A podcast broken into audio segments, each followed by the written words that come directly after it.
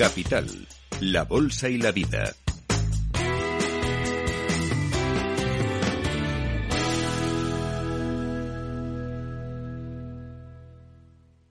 Es momento de mirar a los mercados financieros. Lo vamos a hacer con Lorenzo González, director de ventas institucionales de Nordea. Lorenzo, gracias por atender la llamada de Capital Radio. ¿Qué tal? Muy bien, gracias a vosotros. Bueno, dos meses ya llevamos de este ejercicio 2023 y el paso que mueva el mercado es el mismo. Una pregunta, ¿dónde van a llegar los tipos de interés a la vista de que la inflación apenas da tregua y cuando la da, pues parece que es un espejismo porque nos vuelven a llegar datos que, que apuntan en la línea de que se van a mantener durante más tiempo las tensiones en los precios y, por lo tanto, los tipos de interés, de interés altos. ¿Cómo lo ven desde su casa? Nosotros, en primer lugar, como casa, no tenemos una visión unificada porque queremos que cada una de las estrategias que gestionamos no dependan de una visión generalista. Podríamos decir que si no se alinea con los mercados, pues afecta a todos los fondos. Pero si tenemos que coger el mayor consenso de lo que serían nuestros gestores de renta fija y mirando un poco las circunstancias macroeconómicas, en primer lugar vemos que es verdad que la inflación está corrigiendo.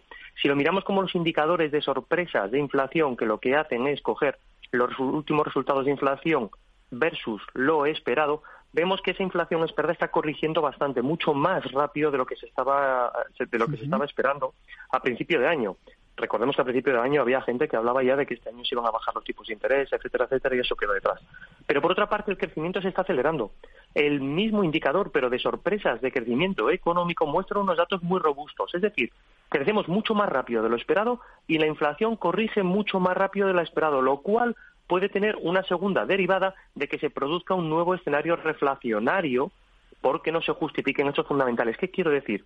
Desapareció después de la pandemia el coste que sería de los contenedores de, que todos veíamos para poder transportar las mercancías, que era el principal componente inflacionario cuello de botella que existía durante la pandemia, pues ha, ha corregido mucho.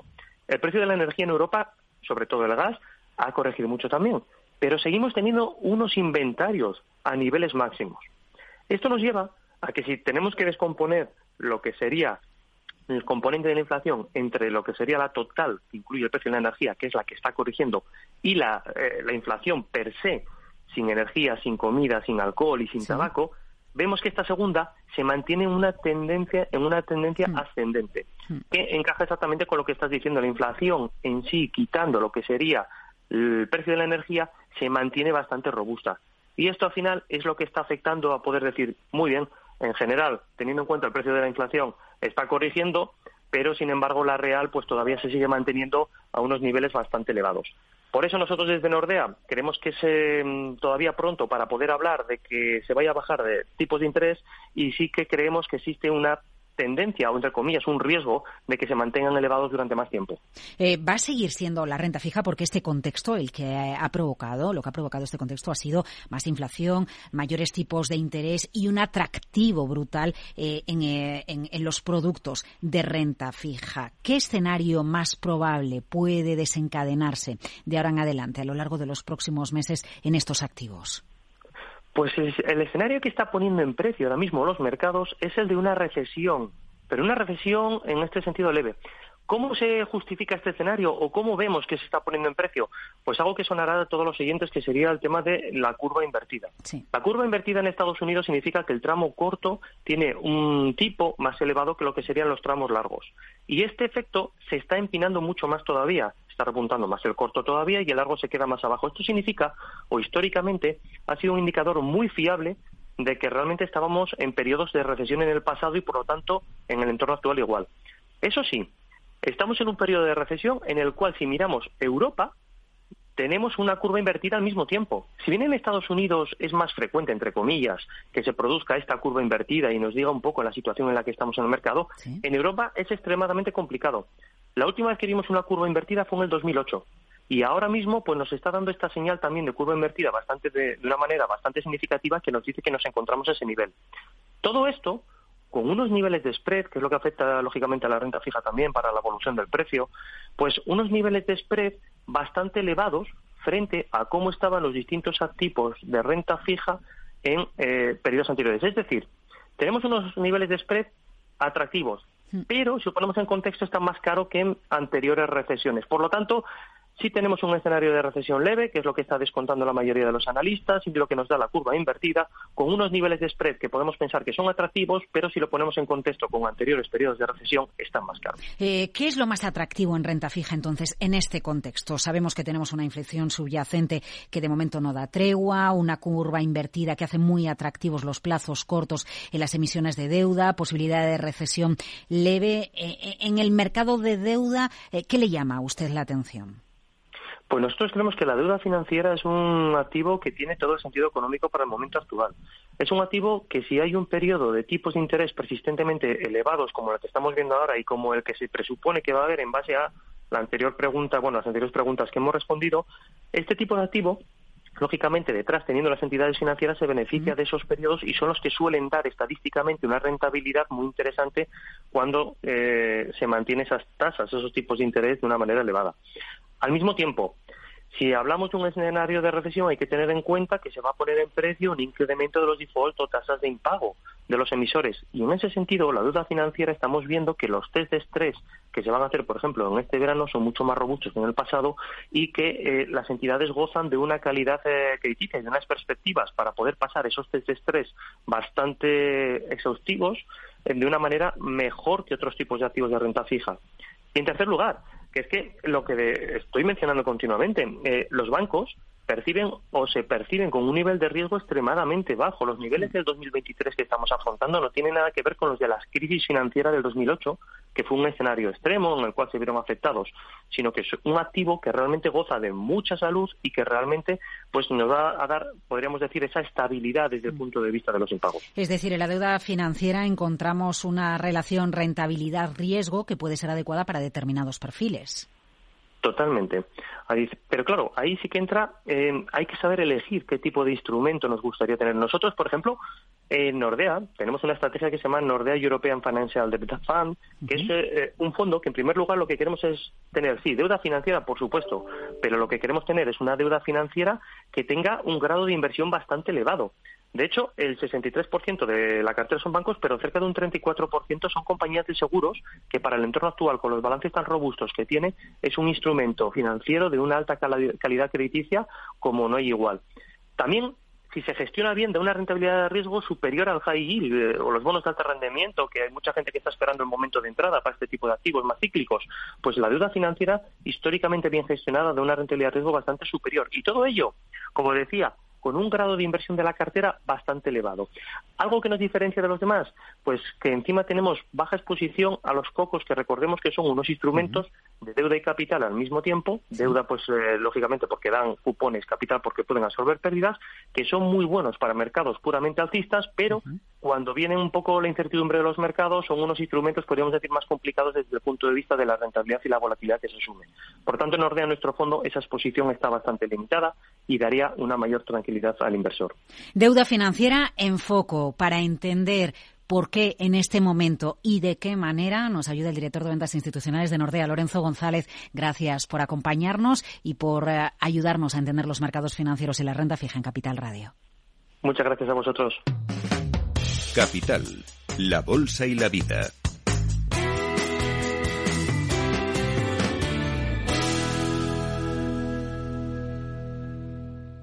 Hey, asistente, busca cómo proteger mis ahorros de la inflación. Hay aproximadamente 19 millones de resultados. ¿Quieres que los lea? Buf, mejor que no. Puedes seguir buscando entre millones de contenidos, pero un asesoramiento de calidad solo te lo dará un especialista. En Renta 4 te ofrecemos un servicio de asesoramiento gratuito siempre que lo necesites. Entra en r4.com y descubre cómo te podemos ayudar. Renta 4 Banco. ¿Quieres más?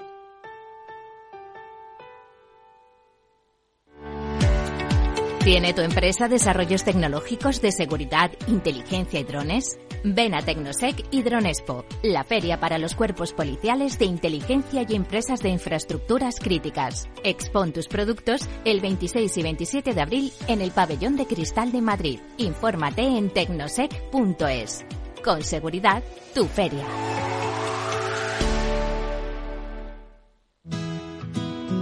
Claro lo que quieres. En Cuchabank te lo ponemos fácil. Hipotecas Cuchabank, donde terminan las comparaciones. Más info en cuchabank.es. Si te gusta el pádel, en Capital Radio tenemos tu espacio. Todos los martes, a partir de las diez y media de la noche, saltamos a la pista para contarte la actualidad del World Padel Tour, los torneos amateur, las novedades de las marcas y toda la actualidad relacionada con el segundo deporte más practicado de España. Esto es Padel, los martes a las diez y media de la noche en Capital Radio.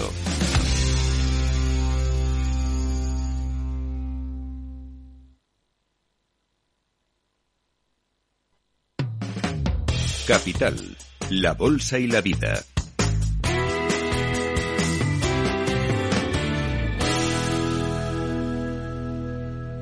Seguimos en directo en Capital, la Bolsa y la Vida buscando pistas interesantes donde invertir en este escenario complejo, con elevada inflación, con los bancos centrales subiendo los tipos de interés.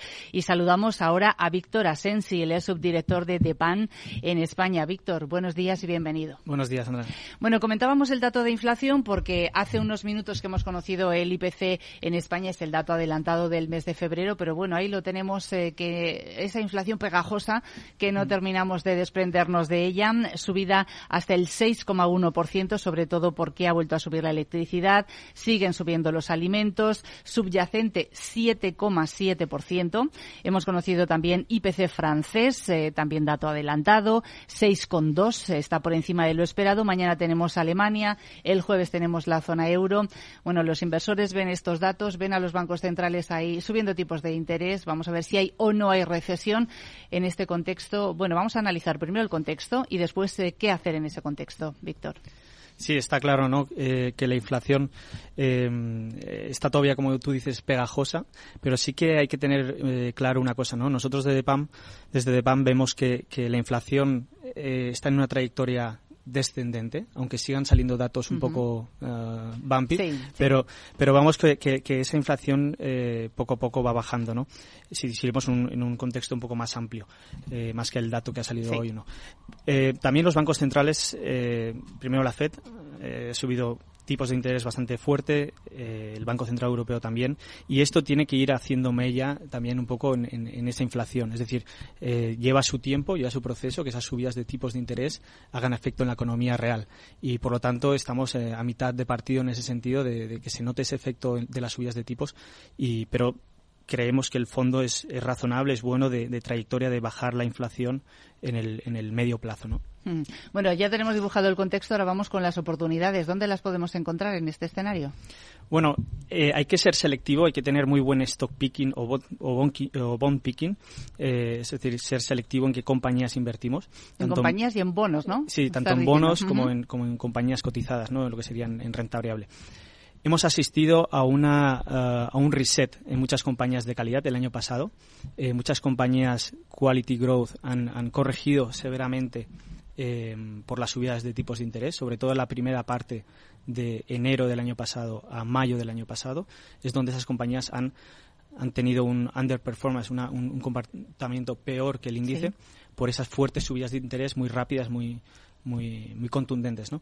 Entonces, ahí vemos cierto valor ahora en esas compañías de quality growth que han corregido severamente el año pasado, pero que siguen eh, presentando resultados muy sólidos, ¿no? Del tercer trimestre pasado, ahora en el cuarto trimestre, luego daremos algunos ejemplos, mientras que compañías más defensivas, más value, que se han comportado muy bien el año pasado, por valoración ya están algo más exigentes, ¿no? Entonces hay que ser muy muy precavido, tener un buen análisis fundamental, como creo que lo tenemos en, en DIPAM, desde, desde, una casa que tenemos más de 150 años de historia eh, invirtiendo, y, por lo tanto eh, hay que ser selectivo, ¿no? tanto en los bonos, ahora hablaremos un poco de la renta fija también, pero hay, hay oportunidades.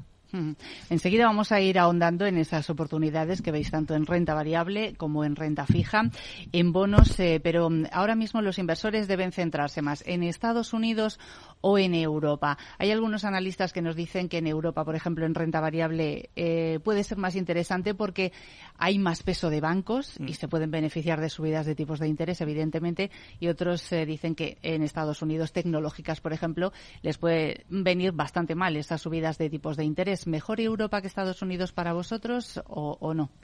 creemos que las dos regiones son interesantes. Eh, si uno analiza fundamentalmente las compañías, encontramos oportunidades en Estados Unidos o, encontramos oportunidades en Europa. Quizás en Asia o en China seamos un poco más precavidos por la gobernanza de muchas compañías y por, aunque por valoración parezca atractivo, preferimos centrarnos en Estados Unidos y en Europa.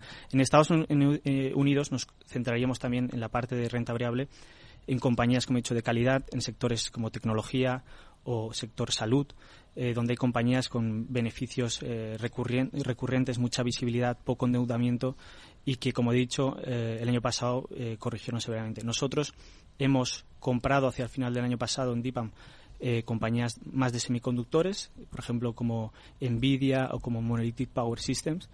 Y en Europa nos decantaríamos un poco también por compañías de calidad, sobre todo en el sector ecológico, compañías como Kingspan, que hace todo el tema de aislamientos de edificios, o compañías como Schneider Electric, la, inglesa, que, bueno, corrigieron el año pasado y este año llevan alrededor de un 15-20% de rentabilidad y es donde aumentamos un poquito el peso.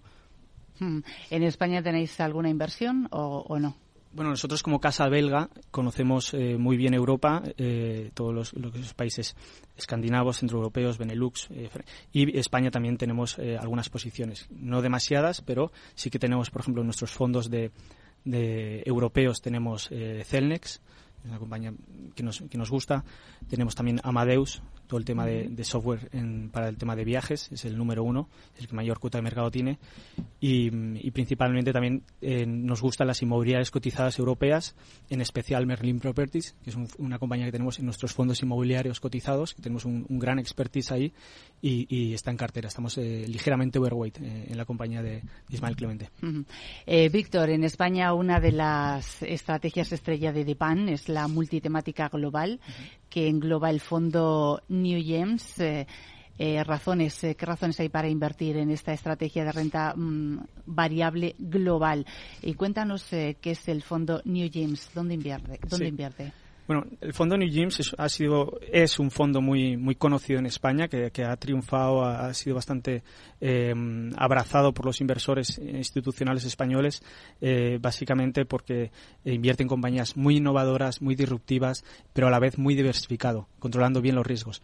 Eh, New Gyms es el acrónimo de siete temáticas en las que encontramos mucho valor y, mucho crecimiento a medio y largo plazo que están disruptando el mundo hoy en día. Es, la, es el acrónimo, ¿no? La N de nanotecnología, el hecho de que los semiconductores cada vez son más pequeños y, tienen muchas implicaciones en tecnología, medicina, etcétera. La E de ecología, vamos a un mundo más ecológico eh, con el tema de los vehículos eléctricos, la eficiencia energética, eh, etcétera.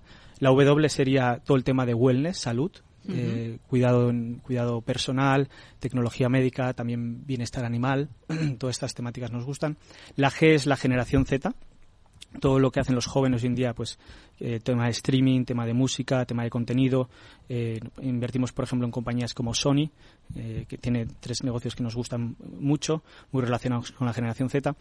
La E sería de e-society, cada vez compramos más online, eh, compramos más con el móvil, generamos datos. Estos datos hay que cubrirlos con ciberseguridad, por eso invertimos en la S de security. Y por último, manufacturing 4.0, sería la cuarta revolución industrial, mucha más inteligencia artificial, robotización, sobre todo en logística, en, manufacturing, ¿no? En, fabricación. Esas son las temáticas donde encontramos mucho valor y por otro lado intentamos eh, evitar sectores más disruptados o con más problemas en el medio y largo plazo. ¿no? Eh, Razones es un, fondo que históricamente ha tenido un comportamiento muy bueno. Está en el 1% mejor en la categoría Morningstar Blend a cinco años, obteniendo una rentabilidad del 12% anualizado desde, desde el lanzamiento, que lo lanzamos en el, el 15 de diciembre de 2017, es decir, hace ya cinco años y hemos tenido ese, ese 12%. En el año llevamos un 9% de rentabilidad, estamos batiendo al índice, al MSCI Wall en un 3-4%. Eh, y hemos generado muchísimo alfa, ¿no? En estos cinco años, como digo, un 25% de, de alfa respecto al, índice, al MSCI World. Por eso, eh, de ahí la, satisfacción un poco de los, de los inversores y, del, equipo que se gestiona desde Bélgica. En este año 9%, has dicho. Sí, este año 9%. ¿Y de todos esos sectores eh, disruptivos, cuáles son los que mejor se están comportando? Bueno, pues como he dicho, el, tema de semiconductores el año pasado tuvo un comportamiento eh, más complicado eh, por la subida de tipos de interés, etcétera, y eh, tomamos la decisión el año pasado de ir incrementando y, doblar la posición en, por ejemplo, en nanotecnología. Eh, aumentamos el peso en Nvidia, eh, todo el tema de, tarjetas gráficas, etcétera, y también en Monolithic Power Systems. Eh, en semis aumentamos, el, doblamos el peso y es ah, porque las valoraciones nos parecían muy atractivas para el crecimiento y márgenes que tienen estas compañías y bueno, en el, en el año está siendo un buen contribuidor. hemos incrementado en ese lado. Por el lado ecológico, como he dicho antes, también habían corregido, sobre todo en Europa, hay muchas compañías buenas desde el punto de vista ecológico, como he dicho Kingspan, como he dicho Schneider Electric, Nive, compañía sueca, también incrementamos un poco y, también ha venido bien esta primera parte del año. ¿no? Eso es donde hemos más incrementado. Y por el otro lado, en la temática de generación Z, hemos decidido ya desde el año pasado reducir todo el tema de eSports y todo el tema de... reducir. Sí, reducir porque lo veíamos em, bastante caro, sobre todo tras la pandemia. Bueno, este es uno de los eh, fondos eh, que em, tenéis a disposición de los inversores y también me gustaría que hablásemos, eh, Víctor, de las oportunidades en renta variable global y ahí podemos señalar el de Pan Equities World Sustainable. En este caso, ¿dónde invierte y cómo se está comportando? Bueno, en el caso del DIPAM Equities World Sustainable es un fondo gestionado por el mismo equipo, eh, por Dries Dury, Tom DeMaker y Aurelien Duval, los tres gestores eh, que están en Bruselas. Y, tiene una filosofía parecida, invierte en sectores eh, como los del New Gyms con, temáticas de, largo plazo, pues eficiencia energética, digitalización, todo el tema de, de bienestar, etcétera. Y las diferencias son en que es un poquito más defensivo el World Sustainable respecto al New Gyms. Solo invierte en compañías large cap, compañías muy grandes, de gran capitalización, y tiene un poco menos, por lo tanto, eh, de volatilidad.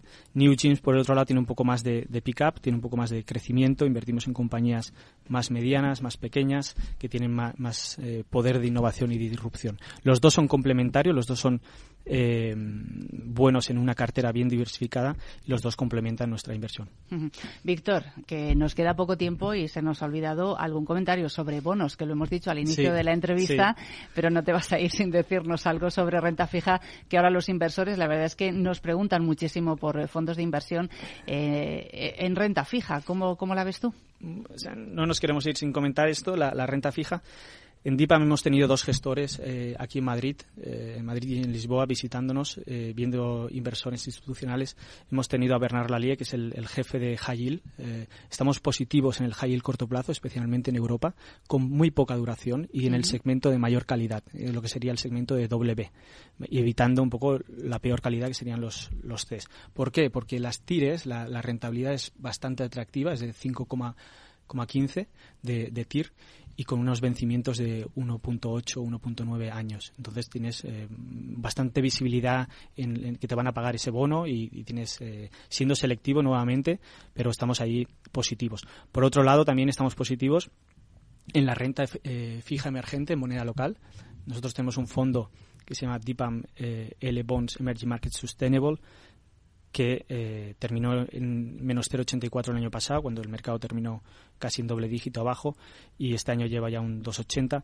Tienes una TIR del 8,15, una TIR muy atractiva, repito, 8,15% de TIR con grado de inversión. Eh, y una duración de apenas cinco años. Con lo cual vemos como la yield por unidad de riesgo nunca ha estado tan atractiva y por lo tanto creemos que, hay cosas interesantes para complementar una cartera y tener eh, buena renta. Víctor Asensi, subdirector de Divan en España, muchísimas gracias eh, y hasta la próxima. Mucha suerte. Gracias a vosotros. Capital Radio, la genuina radio económica.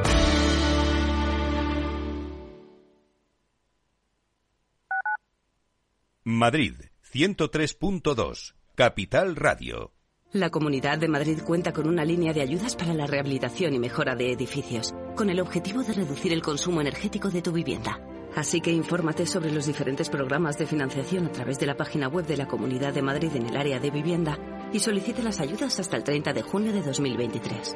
Campaña financiada por la Unión Europea Next Generation. Plan de recuperación, transformación y resiliencia. Comunidad de Madrid. Industria, seguridad, tecnología, aeronáutica, innovación, empleo de calidad, defensa. Hablemos de defensa y seguridad. El primer programa de radio que da voz a la industria nacional de defensa. Los miércoles a partir de las tres y media de la tarde, hablemos de defensa y seguridad con Belén Montes, de la mano de IDS. Capital Radio. Siente la economía.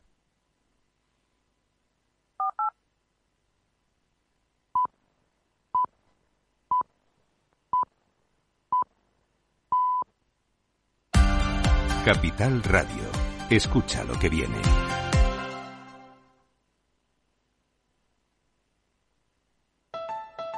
Escucha cada jueves, a partir de las 11 de la noche, en Líderes Globales, las entrevistas que Raúl Castro nos trae desde Florida. Personas inspiradoras de habla hispana que han destacado en sus actividades más allá de nuestras fronteras y que nos dejan sus enseñanzas y aprendizajes desde el punto de vista más personal. Líderes Globales, con Raúl Castro, en Capital Radio.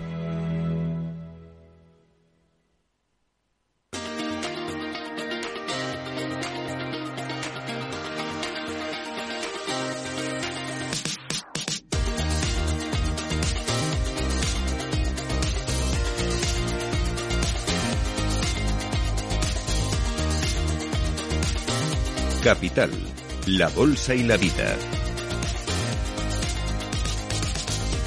De retos de digitalización, de tecnología, de soluciones, de oportunidades para las empresas, vamos a hablar en los próximos eh, minutos en este espacio eh, con eh, los amigos de Aslan, la asociación que tiene más de 150 empresas tecnológicas unidas y que los días 22 y 23 de marzo en el Palacio de Congresos de IFEMA tendrá lugar su trigésima edición de su Congreso IESPO Arland 2023 bajo el título Seguimos innovando, seguimos avanzando. Nos acompaña su director gerente que es eh, Francisco Verderas. ¿Qué tal? Muy buenas. Muy buenos días a todos. Ya eh, preparando, que no queda nada. Un mes. Un mes. Bueno, menos. Estamos a 28.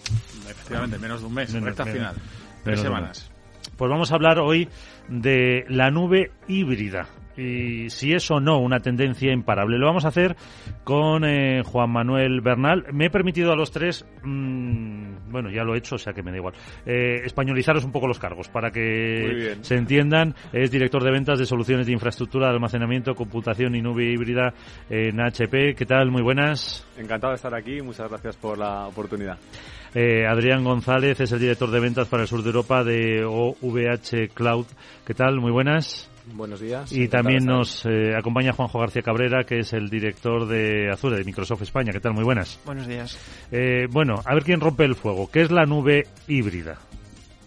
Muy bien. silencio valorativo. Arranco yo. Pues como cualquier cosa que tiene la palabra, la palabra híbrida, es una mezcla de, de, varias cosas, ¿no? Y fundamentalmente en este caso de dos, ¿no? Eh, las soluciones tradicionales de tecnología se solían eh, pues instalar en centros de datos, pues allá donde las compañías los necesitaban. Y ahora ya 15 años aproximadamente surgió una corriente de innovación que era la nube, la cloud, la famosa cloud, que lo que hacía es llevarse esas aplicaciones a, otro sitio, a un centro de datos con sistemas de información para ejecutarlas en otro lugar, ¿no?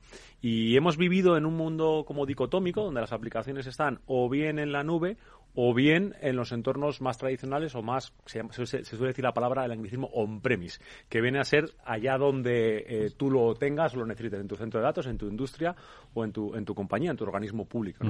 Entonces, ¿qué es la nube híbrida? Pues es la conjunción de ambos mundos, de forma que los usuarios o las compañías puedan ejecutar sus aplicaciones donde más interesante les sea o bien en la nube o bien on-premise, pero que tengan el mismo modelo operativo, la misma forma de gestionarse y que para ellos sea totalmente transparente. Eso es la nube híbrida.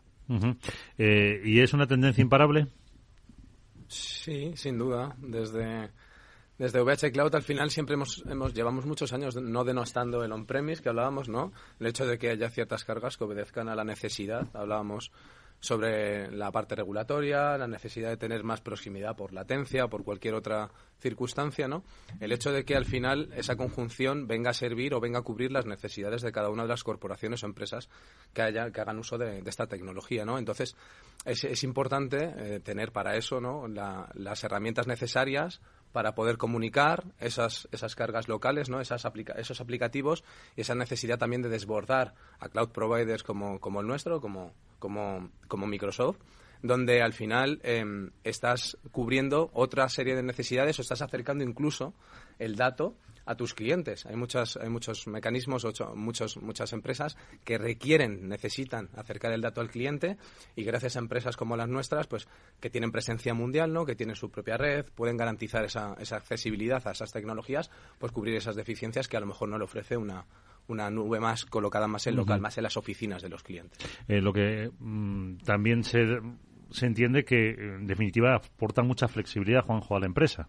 Sí, al final pues las ventajas de la nube pública ya las conocíamos, de elasticidad, de poder encender y apagar aplicaciones, cargas, como estamos diciendo, en cualquier momento. Pero el que además ahora puedas tenerlo también en tu lado, que es el concepto de UBIA, o incluso en otros eh, proveedores diferentes, porque nosotros decimos, oye, no tiene que estar todo en Microsoft, no tenemos obsesión porque lo movas todo a Microsoft. A lo mejor él detecta que su necesidad se cubre mejor en otro proveedor, pero en lo que sí que queremos ayudarles es en el gobierno, que yo creo que ahí es donde entra una parte muy importante de esta nube híbrida.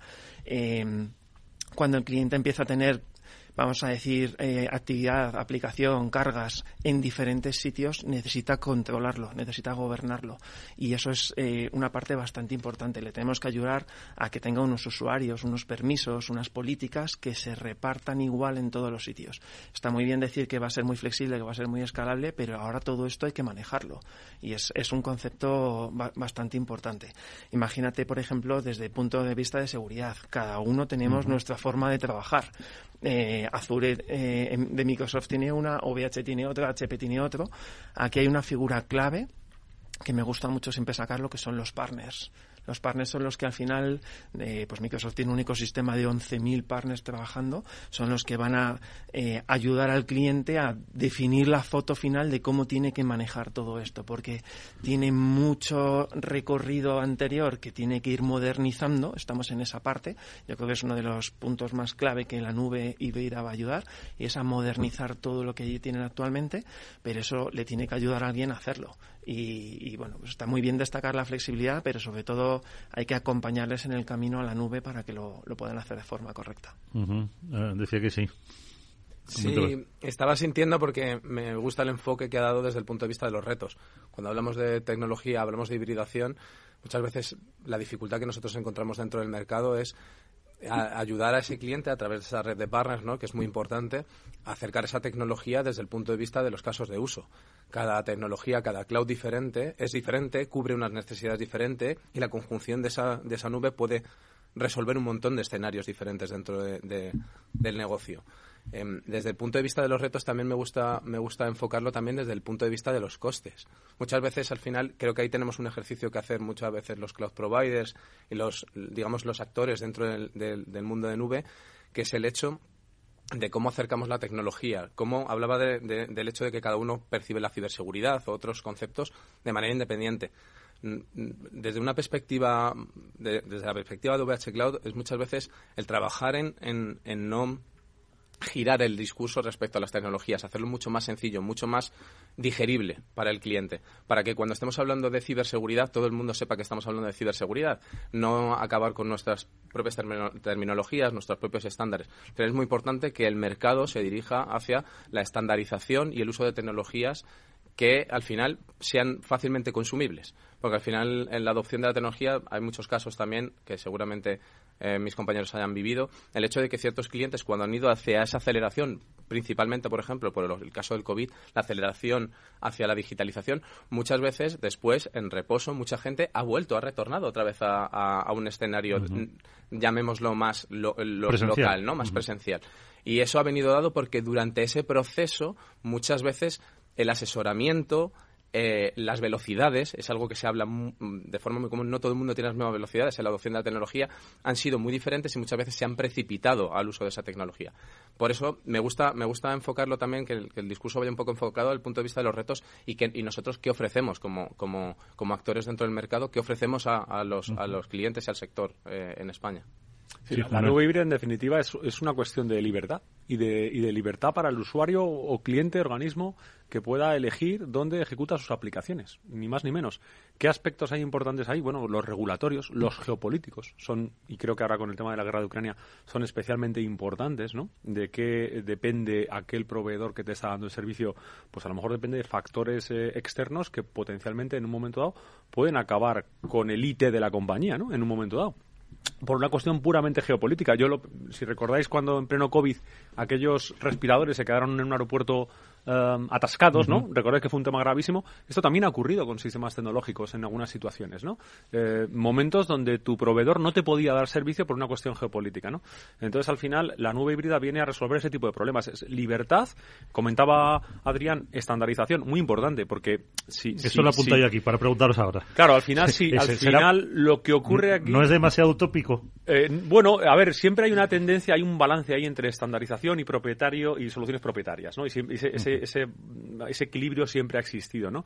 Pero bueno, pues los usuarios y los clientes lo que demandan es que las aplicaciones sean interoperables, que las cargas puedan moverse con facilidad, sin que se queden atascadas en términos de coste o de, o de, o de seguridad o, imposibilidad técnica de, migrar y que por ahí sea sencillo, ¿no? Y eso siempre, ese, ese equilibrio entre estandarización o soluciones propietarias es tan viejo como la historia y va a existir siempre, ¿no?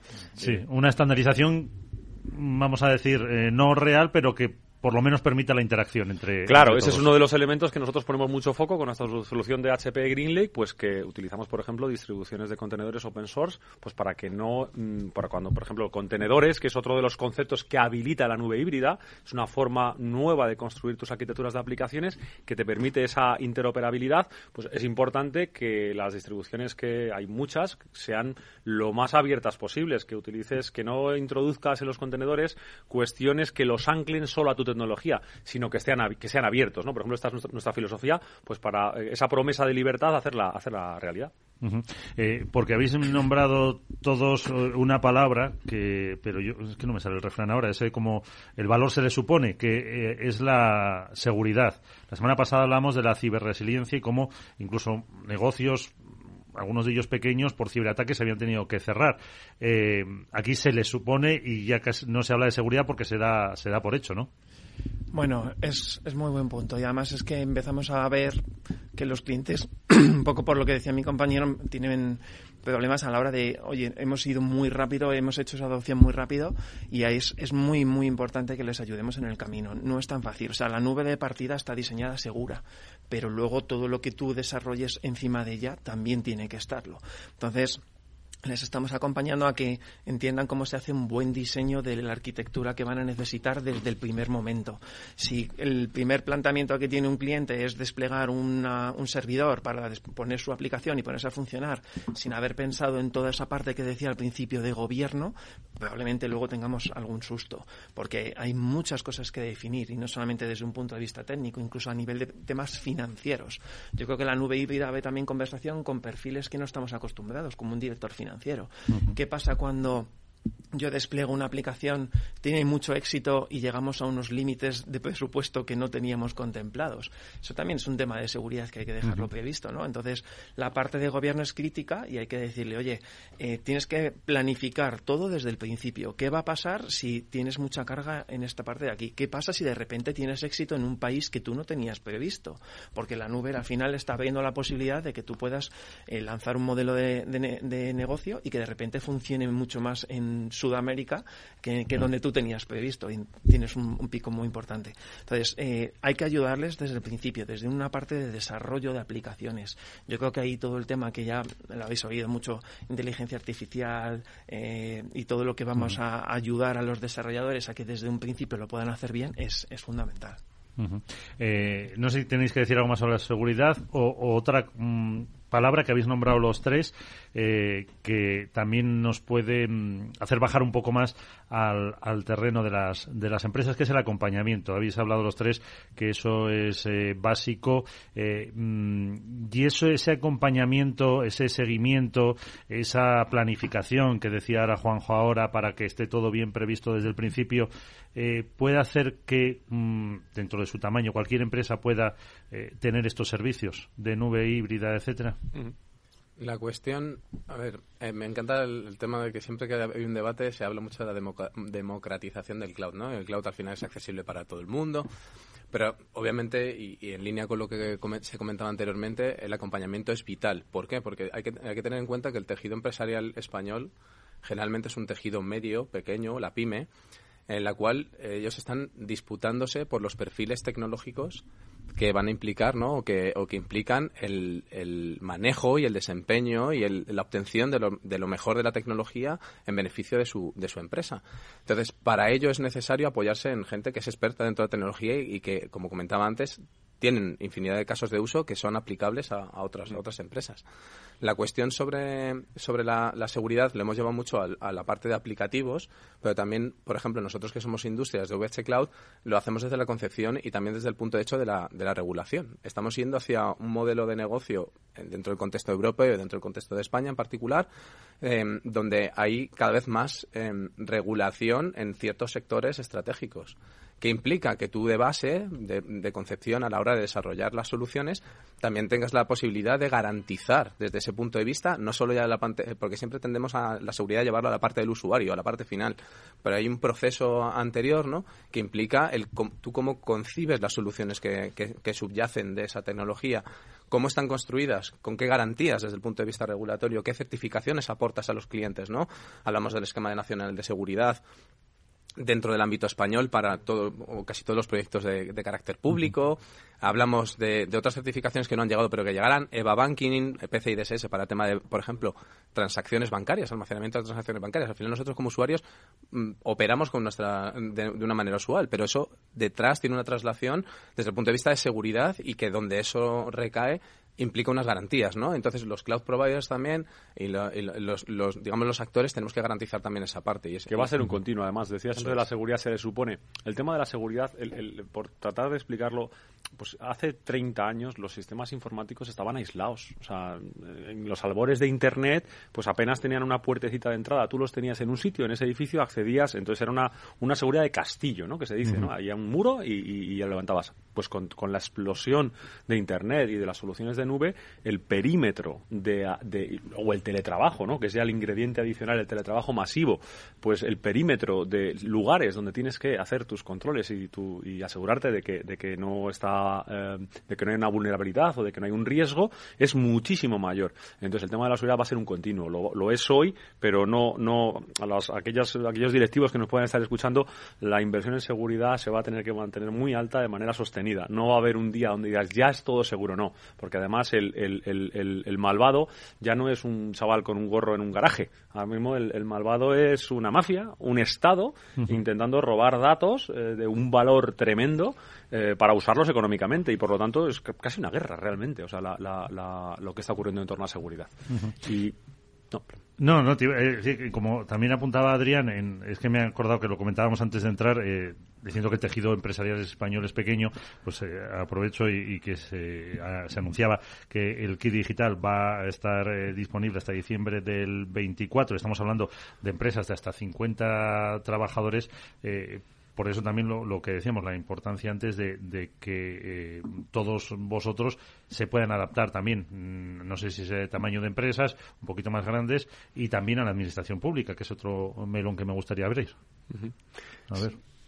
No, pues a ver, eh, todo, la, todo el apoyo de las instituciones en, en, en ayudar a las, a las eh, pymes, eh, especialmente a las pymes, porque comentaba antes Adrián, la, la, carencia de recursos tecnológicos, y cuando hablo de recursos humanos, es decir, de personas capacitadas, es muy grande y competimos todos por recursos escasos.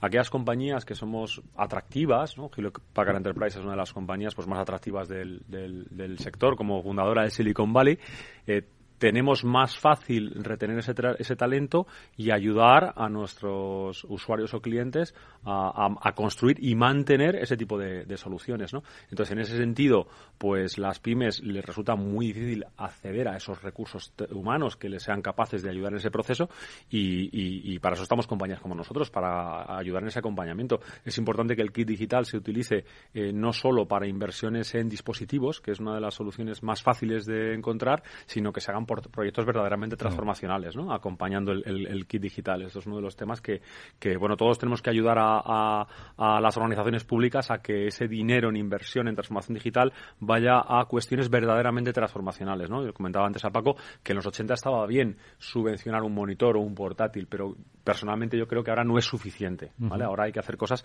que de verdad cambien cómo funciona la compañía, ¿no? Por ponerle un monitor más nuevo, ninguna pyme va a ser más competitiva o a exportar más, ¿no? Claro, Efectivamente, y además el problema que tiene España, España eh, vamos, dicho desde el ICES, es que si la empresa no gana tamaño, mm, no crece y no vende. Y entonces, pues al final es eso, la, la pesquería que se mueve de la cola, Juanjo.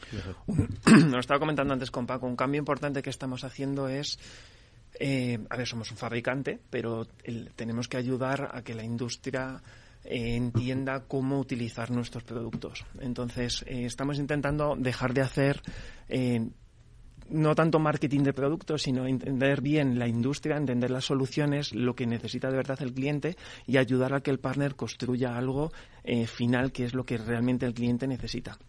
Yo le digo muchas veces, a lo mejor tú coges uno de nuestros productos de Azure y en sí mismo no, no hace nada. Necesitas que venga un partner y que te ayude, pues por ejemplo, a recoger unos datos, procesarlos y al final generarte unos, unos reportes que son los que tú vas a utilizar para tu día a día.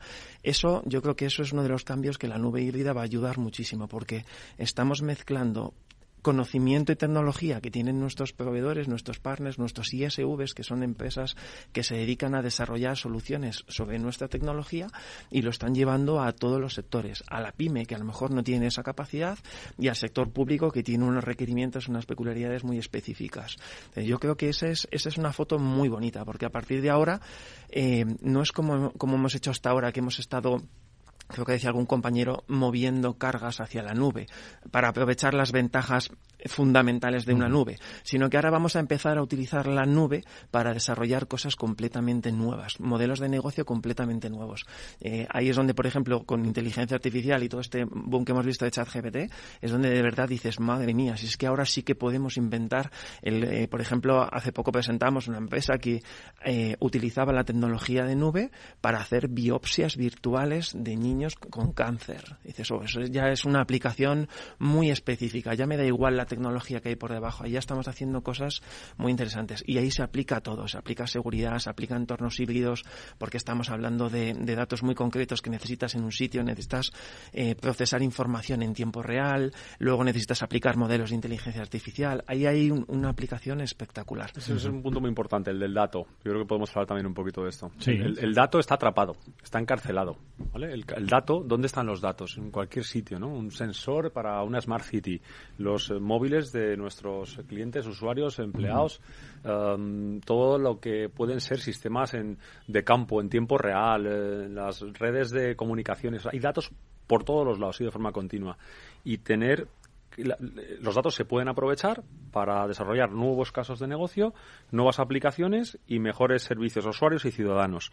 Ahora bien, la complejidad subyacente es tan grande en cuanto al formato de ese dato, dónde surge, cómo se procesa, cómo se gestiona la propiedad del dato, la regulación, la seguridad. ¿Dónde está?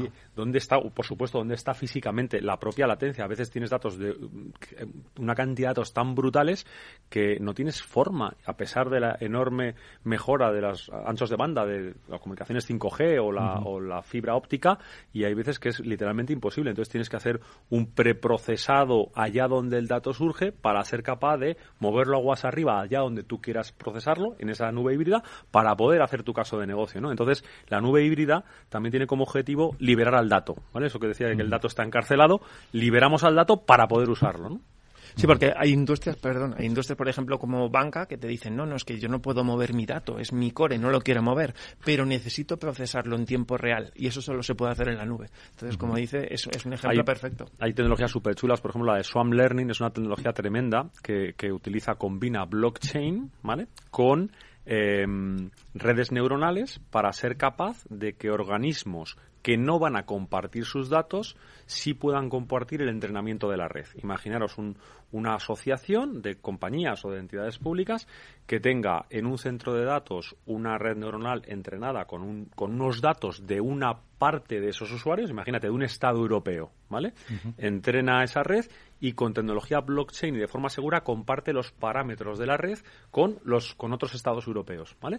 De forma que el aprendizaje de una red pueda servir a la otra, sin que los datos de esos ciudadanos hayan sido compartidos, siguen siendo propiedad exclusiva de cada uno de ellos. Solo has compartido los, los, los parámetros de esa red, ¿no? Eso es tremendo porque habilita compartir una información que cuando la llevas a escala, si lo hablabas antes de curar el cáncer, no es lo mismo mirar un millón de pacientes que 700 millones de pacientes ¿no? Mm, potenciales. Es decir, la escala ahí importa mucho. ¿no? El entrenamiento de la red y la calidad de la aplicación que tú construyas depende mucho de la escala. ¿no? Entonces, ser capaz de compartir los datos es una de las cosas que, vamos a poder hacer mucho mejor con la nube. A mí, si me lo permites, me gustaría volver un segundo a la parte de kit digital, porque me gustaría decir también la parte de kit digital y aceleración digital, muy importante también, cómo se ha concebido desde el punto de vista de, paquetes con unos costes determinados y una financiación determinada, em, invita un poco quizás a lo que tú decías, ¿no? De comprar eh, el portátil o los monitores, porque al final lo que hay que entender dentro de una transformación digital es que es un proceso.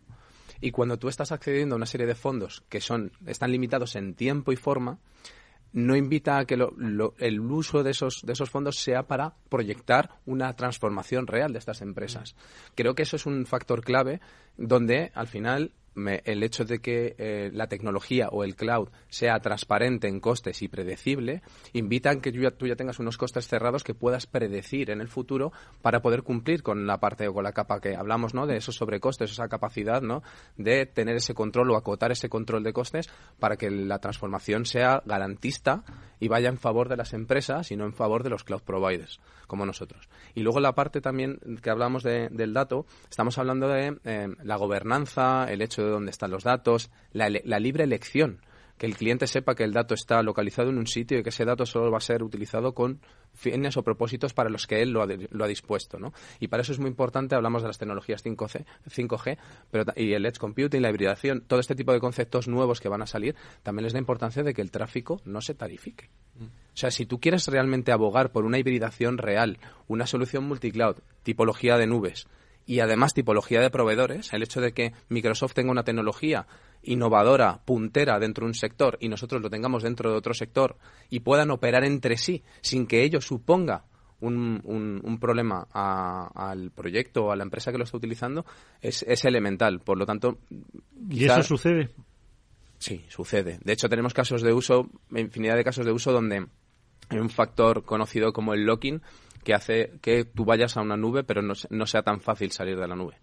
Y eso es algo que todo el mundo tiene presente a la hora de hacer elección. Cuando hablamos de los estándares pasa un poco igual. Cuando tú generas una aplicación, creas una aplicación para el inmenso, la inmensa mayoría del público, el hecho de que esa aplicación utilice solamente o fundamentalmente eh, tecnologías propietarias hace que si tú en un momento determinado tienes que plantear una refactorización por costes, por eficiencia, por uso de otras tecnologías que te permiten innovar en otra línea, Em, hace que sea complejo porque una refactorización de la solución, para quien no lo entienda, es el hecho de que tú tengas que reconcebir la solución desde el punto de vista de, su construcción para que se adapte a consumir otras tecnologías para que su funcionamiento al menos sea el mismo que, que se ofrece anteriormente. Por lo tanto, eso son cosas que creo que dentro de hibridación, que es el tema principal de esta charla de hoy, es, es sí, está todo relacionado. Sí, eso es. Sí que ibais, a comentar algo sobre... Bueno, que de todo esto eh, hablaremos dentro en Aslan dentro de poquito, ¿no? Eh, en el Congreso. Mm. Efectivamente, la verdad es que estas tertulias yo creo que cada vez más interesantes, ¿no? Cada vez más familiarizado con la tecnología y tratamos desde la asociación con el apoyo de esas 170 empresas, 170 empresas ahora mismo en Aslan, que son pues compañías muy innovadoras en el ámbito de la innovación digital y la ciberseguridad, pues tratar de acercar a través de estas tertulias eh, la tecnología a empresas, a pequeñas, a grandes, a las administraciones públicas, pero el gran evento donde luego pues eh, mm, están todas las empresas que forman parte de Aslan, hay un ecosistema de partners, que es un poco lo que estaban hablando aquí los expertos de estas empresas asociadas, un ecosistema de partners que ayudan a la implementación de esas tecnologías en sectores, en, ámbitos, en industrias concretas, pues se reúnen ahí, en, el, se reúnen en el mes de marzo, 22 y 23 de marzo. Están todos los oyentes invitados a asistir, ya sean partners o ya sean eh, eh, directores de tecnología o directivos de empresas que quieren utilizar eh, la tecnología para transformarse digitalmente, ¿no? para avanzar en esa transformación, ya sean grandes, pequeñas eh, pues tiene una gran oportunidad y es la única forma de conseguir esa eh, competitividad que nos exigen desde todos los, desde todos los ámbitos. Un papel importantísimo que tiene la asociación, que yo creo que no, lo, hemos mencionado alguno, pero es la, formación de la gente, los perfiles. Eh, no, es, no es nada fácil encontrar gente que se adapte a, a estos ritmos que les, que les forzamos y, y, cada día necesitan, imaginaos, tienen que estar al día de la tecnología de los proveedores de nube, de comunicaciones, de seguridad, de desarrollo de aplicaciones. Casi nada. Casi nada, efectivamente, es una locura.